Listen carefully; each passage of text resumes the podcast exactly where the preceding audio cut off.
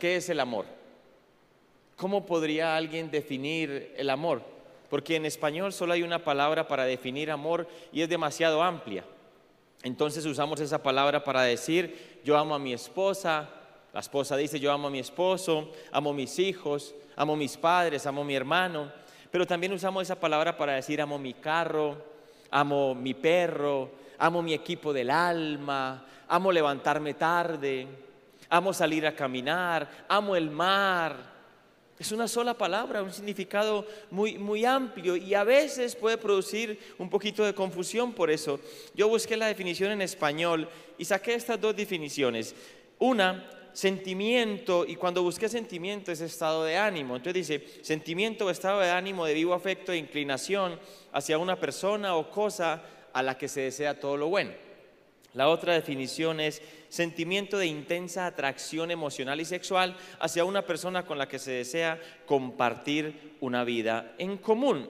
Y esto, esta definición en español, solo es una pequeña parte de lo que realmente es el amor en el idioma bíblico o en el contexto bíblico. Para explicarlo, voy a ir a hablar de cuatro palabras en griego que definen amor.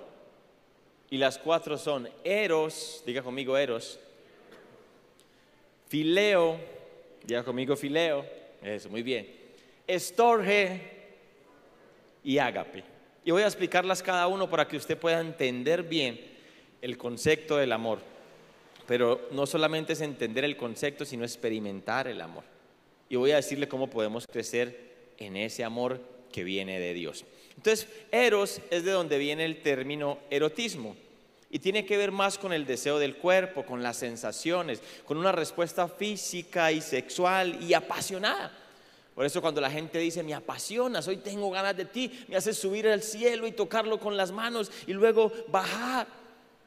Cuando la gente está hablando de esa manera, es ese tipo de amor eros. Y no es un mal amor, siempre y cuando esté dentro de los límites de Dios.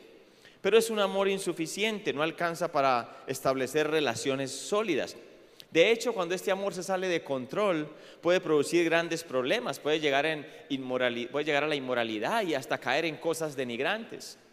Si pudiéramos definir este amor con algún tipo de música, quizás la más acertada sería el, reggaetón, la que más habla y aún cruza en, muchas medidas el extremo de esta clase de amor. El otro es fileo y fileo viene de feeling, como cuando usted dice, hey, es que tenemos, tenemos ese feeling, porque es un amor de amistad, es un amor de agrado. Y para definirlo bien, fileo implica conexión emocional fuerte, pero sin el componente erótico. Es un interés especial en algo o alguien. Algo que puede ilustrar en la Biblia este tipo de amor es la amistad que tenían David y Jonatán una amistad fuerte, una conexión emocional, pero sin ningún componente erótico. Y Fileo está enfocado en la relación porque hay un interés, un beneficio mutuo. Pero las emociones y sentimientos también son variables. O sea que este amor, aunque también es bueno, tampoco produce relaciones sólidas. Es insuficiente para establecer relaciones realmente que permanezcan en el tiempo. Y también cuando cruza los límites se vuelve un amor enfermizo. Y quizás la música con la cual podríamos definir este amor es la música para planchar. Porque el tiempo tiene grietas, porque grietas tiene el alma, porque nada es para siempre, que hasta la belleza cansa, el amor acaba. Como decía José José, ¿no? Entonces quizás define ese tipo de amor. Hay un tipo de amor derivado de este amor feeling, que también es una conexión emocional sin un componente erótico y es estorge, pero hace referencia a las relaciones familiares, al vínculo de familia. Y están Romanos 12:10, ámense unos a otros con un afecto genuino, en griego con un amor fraternal, y deleítense en honrarse mutuamente. Es un amor exclusivo para la familia. Pero ¿sabe también que este amor de familia puede salirse de control y volverse un amor posesivo? Y el amor no es posesivo, porque el amor es libertad. ¿Dios te ama o no? ¿Te dio libre albedrío o no? El amor es libertad. Ahora, libertad no significa vivir sin límites. Y los límites son una muestra grande del amor de Dios. Los límites de Dios, ¿cuáles son? Los mandamientos. ¿Por qué los puso? ¿Por capricho? No. Es como una cerca que nos guarda, porque si las cruzamos nos podemos ir a un abismo y dañar nuestra vida. ¿Me están entendiendo? Entonces los límites son muestra del amor de Dios. El escritor y periodista británico Chesterton dijo esto, cuando derribas una cerca siempre detente lo suficiente para preguntar por qué alguien la puso allí. Dios ha puesto muchas cercas, pero mucha gente las quiere cruzar. Dios puso la cerca del diseño de familia. Mucha gente quiere derribar esa, derribar esa cerca. Dios es el Dios de la vida, puso la cerca de la vida aún desde la concepción, desde el vientre, y mucha gente quiere derribar esa cerca. Y a los que defendemos esa idea nos dicen retrógrados. Es curioso porque no alcanzo a entender que el defender la vida y donde ella florece es ser un retrógrado. Estos tres tipos de amor del que he hablado deben estar en una pareja, deben estar a la manera de Dios obviamente. Deseo a mi esposa, amo pasar tiempo con mi esposa y es mi persona favorita en el mundo. Pero es insuficiente estos tres tipos de amor para establecer relaciones sólidas y permanentes. Entonces, ¿cuál tipo de amor nos falta? Ágape. Y ágape no es un impulso generado por sensaciones y no tiene que ver con nuestro estado de ánimo, sentimientos o emociones. Escúcheme bien, ágape es un ejercicio de la voluntad, es una decisión deliberada por hacer lo que beneficia a otra persona. Ágape es cuando digo, no soy yo, eres tú. Esa es la razón. Ágape es la razón por la que Dios nos manda amar a los enemigos. Porque usted por el enemigo no tiene, no tiene un sentimiento apasionado. Ah, ah. Usted por alguien que le ha hecho daño no tiene una sensación que lo apasiona, ni un buen sentir. No puede hacerlo con eros, no puede hacerlo con feeling, tiene que hacerlo con ágape, porque es una decisión voluntaria de mostrar el amor de Dios para que esa persona pueda tener un ejemplo de Cristo en su vida. Pablo definió ágape en 1 Corintios 13, 4 al 8 y dijo, el amor es paciente y bondadoso. El amor no es celoso, ni fanfarrón, ni, ni orgulloso, perdón.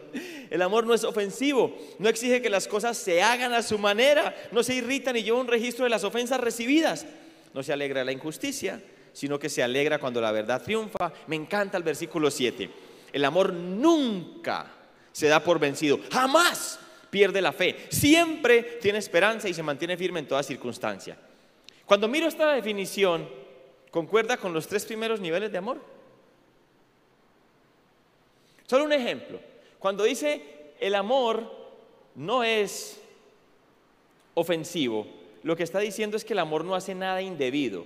Pregunta, ¿Eros nunca hace nada indebido? Eros constantemente cruza la línea. Cuando el jovencito le dice a la jovencita, si me amas de verdad, te, acostarías conmigo. Y la jovencita que conoce a Agape dice, pues ahora sé que el que no me amas eres tú, porque dice que el amor es paciente. Y la paciencia sabe esperar, la lujuria no. Entonces, feeling.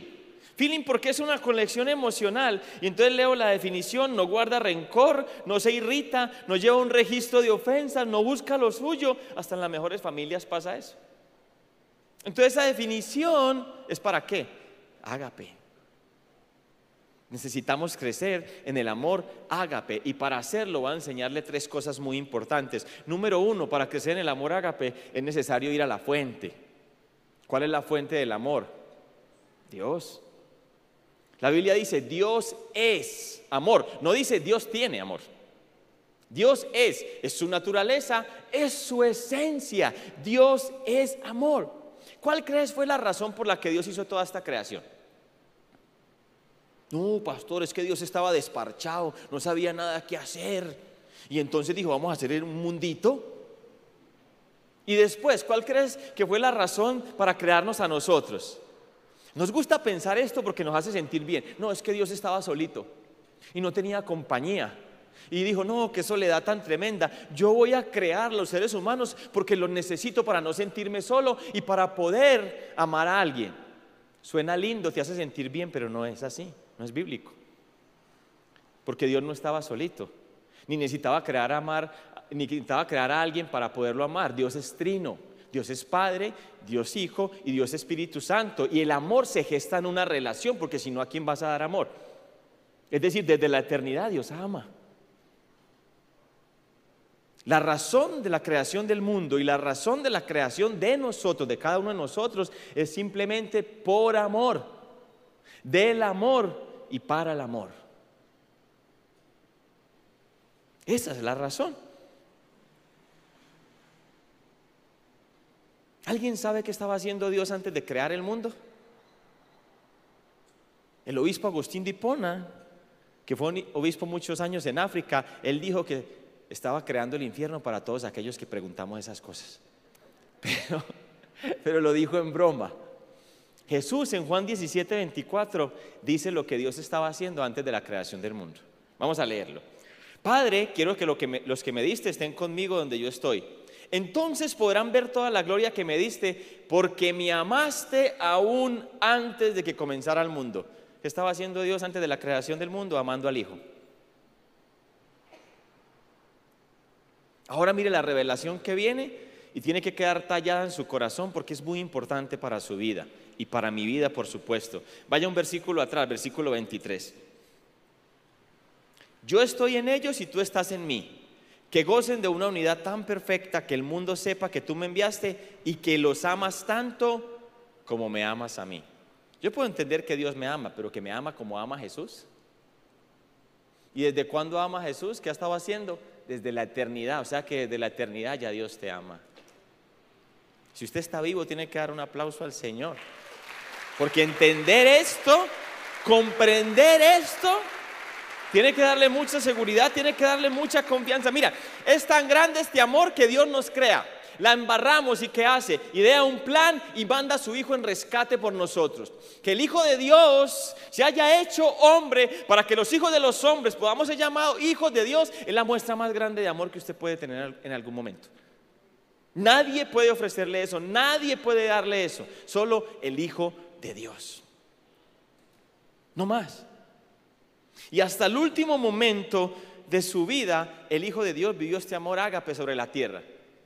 ¿Cómo lo vivió? Ayudando a un ladrón arrepentido en la cruz, al lado de él. Y orando por los que lo estaban crucificando, pidiéndole al Padre que los perdonara porque no sabían lo que hacía. Eso no lo hace Feeling. Eso no lo hace, no lo hace Eros, solo Ágape. ¿A cambio de qué? ¿Usted y yo podemos devolverle algo a Dios por eso? Nada. Él decidió amarnos. Ahora, que Él haya decidido amarnos significa que lo que usted haga o deje de hacer no va a hacer que Dios lo ame más o lo ame menos. Pero como el amor es libertad, usted puede rechazar ese amor. Y entonces tendrá que vivir las consecuencias de rechazar ese amor. Tenemos el concepto claro de amor. Pero no basta solo el concepto. Si nos quedamos en el concepto, entonces no va a haber ese fluir y esa transformación que necesitamos. Número dos, tenemos que recibirlo, porque nadie puede dar de lo que no tiene. Efesios 3, 18 y 19 dice, espero que puedan comprender lo que estamos haciendo, comprendiendo, como corresponde a todo el pueblo de Dios, cuán ancho, cuán largo, cuán alto y cuán profundo es su amor. Es mi deseo que, y es la palabra clave, experimenten. No es solo comprender, hay que experimentar una experiencia que el amor de Cristo. Y mira lo que dice, aun cuando es demasiado grande para comprender. Hay niveles de amor que no conocemos. Entonces serán completos con toda la plenitud de la vida y el poder que proviene de Dios. Es tan asombroso que no alcanzamos a comprenderlo todo pero podemos experimentarlo. ¿Cómo podemos experimentarlo? A través del Espíritu Santo. Romanos 5:5 dice, y esta esperanza no acabará en desilusión, pues sabemos con cuánta ternura, qué hermoso, con cuánta ternura nos ama Dios, porque nos ha dado el Espíritu Santo para llenar nuestro corazón con qué? Con su amor. No podemos comprenderlo todo, pero podemos experimentarlo por el Espíritu Santo. Hay veces la gente dice, se acabó el amor entre nosotros. Si el amor es cero, sí. Si el amor es feeling, sí. Si es ágape, no. El mismo Pablo lo dice en el versículo 8 de 1 de Corintios 13.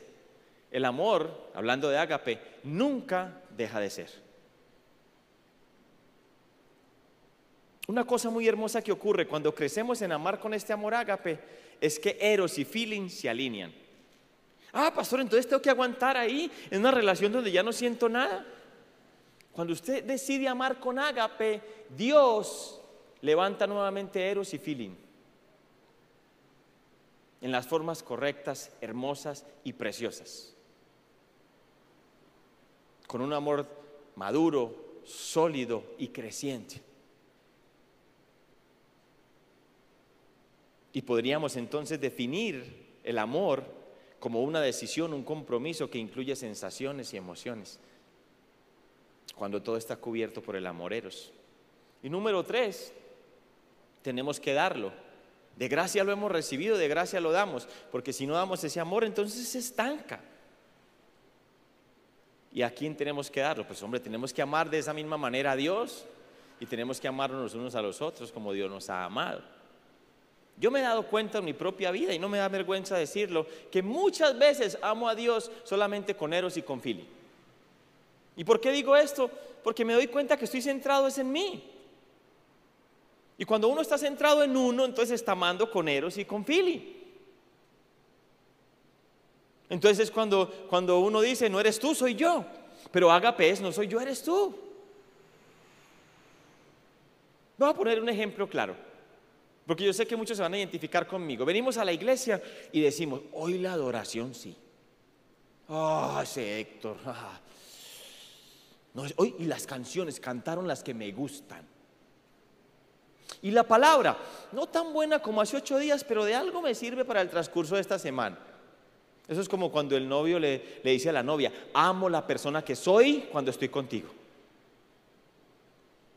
¿En quién está enfocado? No es que no vengamos a la iglesia a recibir, claro, pero no es la razón principal por la que venimos a la iglesia. La razón principal por la que venimos a la iglesia es a dar nuestra alabanza, nuestra adoración y nuestra vida puesta en las manos de Jesús.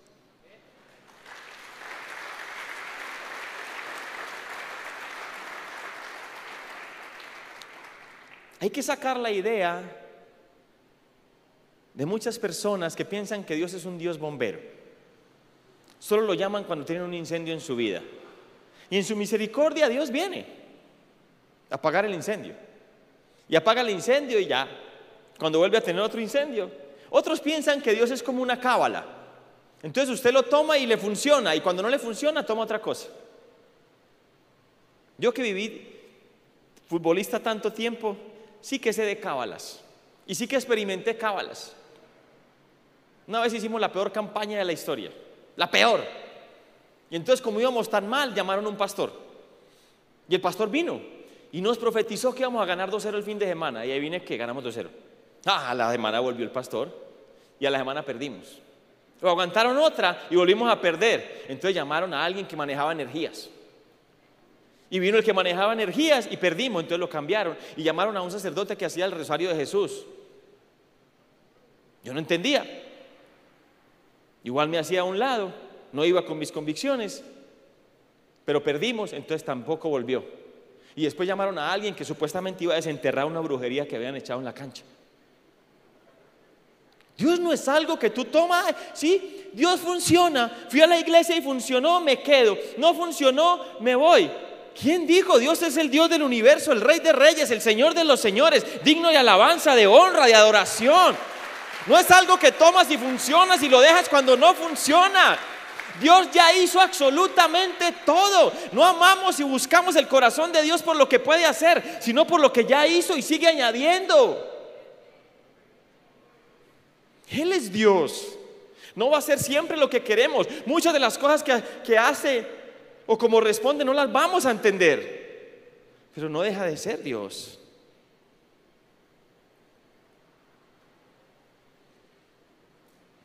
Efesios 5.2 dice, vivan una vida llena de amor siguiendo el ejemplo de Cristo. Vivan una vida llena de amor, ágape, siguiendo el ejemplo de quién? De Cristo. Él nos amó y se ofreció a sí mismo como sacrificio por nosotros, como aroma agradable a Dios. ¿Cuánto necesitamos crecer en este amor? Por eso es fruto del Espíritu. La, la, razón principal de la vida es esa, amar. En la tarde de la vida nos examinarán en el amor. Alguien dijo que el fruto del Espíritu era amor en ocho manifestaciones, porque no se podían vivir esas ocho, manifestaciones a menos que fuera por el amor. Estaba recordando cuando Pedro, el pasaje de cuando Pedro negó al Señor Jesús tres veces y lloró amargamente. No me imagino cuando lanzó la última expresión que me, que me caiga una maldición si conozco a ese hombre. Yo no me imagino el dolor de Pedro. Y la Biblia dice que lloró amargamente. Yo he fallado tantas veces al Señor. Yo creo que cada día le fallo, de alguna manera. Pero hay unas veces que he fallado y he llorado amargamente. Me ha, dolido. En algunas formas que he fallado al Señor. Pero no imagino lo que sintió Pedro al estar caminando a su lado, al, haber dicho eh, lo que sea hasta la muerte contigo y después negarlo. Pero tampoco imagino lo que sintió cuando vio venir a Jesús con ese rostro de amor, sin acusarlo, sin avergonzarlo, sin desecharlo, solo haciéndole una, una pregunta tres veces. ¿Cuál? ¿Me amas? Con razón Pedro no, sabía ni qué responder, esperaba un palazo, esperaba palabras de, ¿por qué lo hiciste? Solo, ¿me amas? Porque el amor es lo que lleva a la obediencia con pasión y no por obligación, entonces termina siendo un deleite, en un deber. Por eso dice que Jesús, por el, por el gozo puesto delante de él, soportó la cruz. ¿Te lo imaginas luchando en Hexemaní? Que su sudor era como gotas de sangre, un fenómeno físico cuando alguien está en pánico, luchando en una intensidad emocional, en algo que arde por dentro. Pero salir de ahí, dice, por el gozo puesto delante de Él. No por un deber, sino por un deleite. El deleite de agradar al Padre y el deleite de bendecirnos a todos nosotros con la salvación. Por eso pienso que las últimas horas en la vida de Jesús con razón se llaman la pasión de Cristo. Pedro no había llegado a ese nivel de amor, no, no pero iba a llegar. ¿Por qué iba a llegar? Porque Jesús iba a soplar sobre él y sobre todos ellos iban a recibir al Espíritu Santo y después los iba a inundar en Pentecostés. Y todos ellos entonces, cuando eso ocurrió, terminaron viviendo una vida por amor, con amor, desde el amor hasta el último aliento de su vida. No puede ser en nuestras fuerzas, es por el Espíritu. Y creo que así mismo lo hizo Chevy, quien esta semana partió con el Señor. Nuestro pastor y amigo, el hijo de los pastores Juan y Mari, el esposo de Cata, el padre de Andrés y de Sarai. 38 años, hombre íntegro, nombre de Dios en toda la extensión de la palabra y un hombre que amaba la presencia de Dios más que cualquier otra cosa y, está allá, donde tanto amaba estar, ahora está en esa presencia para siempre. Y esta semana que estábamos honrando la vida de Chevy, yo estaba adorando al Señor y le hice al Señor un, no sé si al Señor, no, yo creo que no, hice una pregunta o lancé un comentario que he hecho muchas veces, pero no con palabras, solo desde mi corazón ¿Y cuántos saben que Dios lo escucha Y yo dije, Dios, ¿sabes que ningún padre debe ver morir a su hijo? Y Dios me dijo, yo vi morir al mío por ti.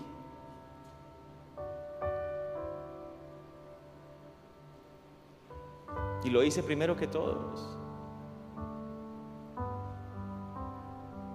Es muy difícil entender el amor en medio del sufrimiento, muy difícil.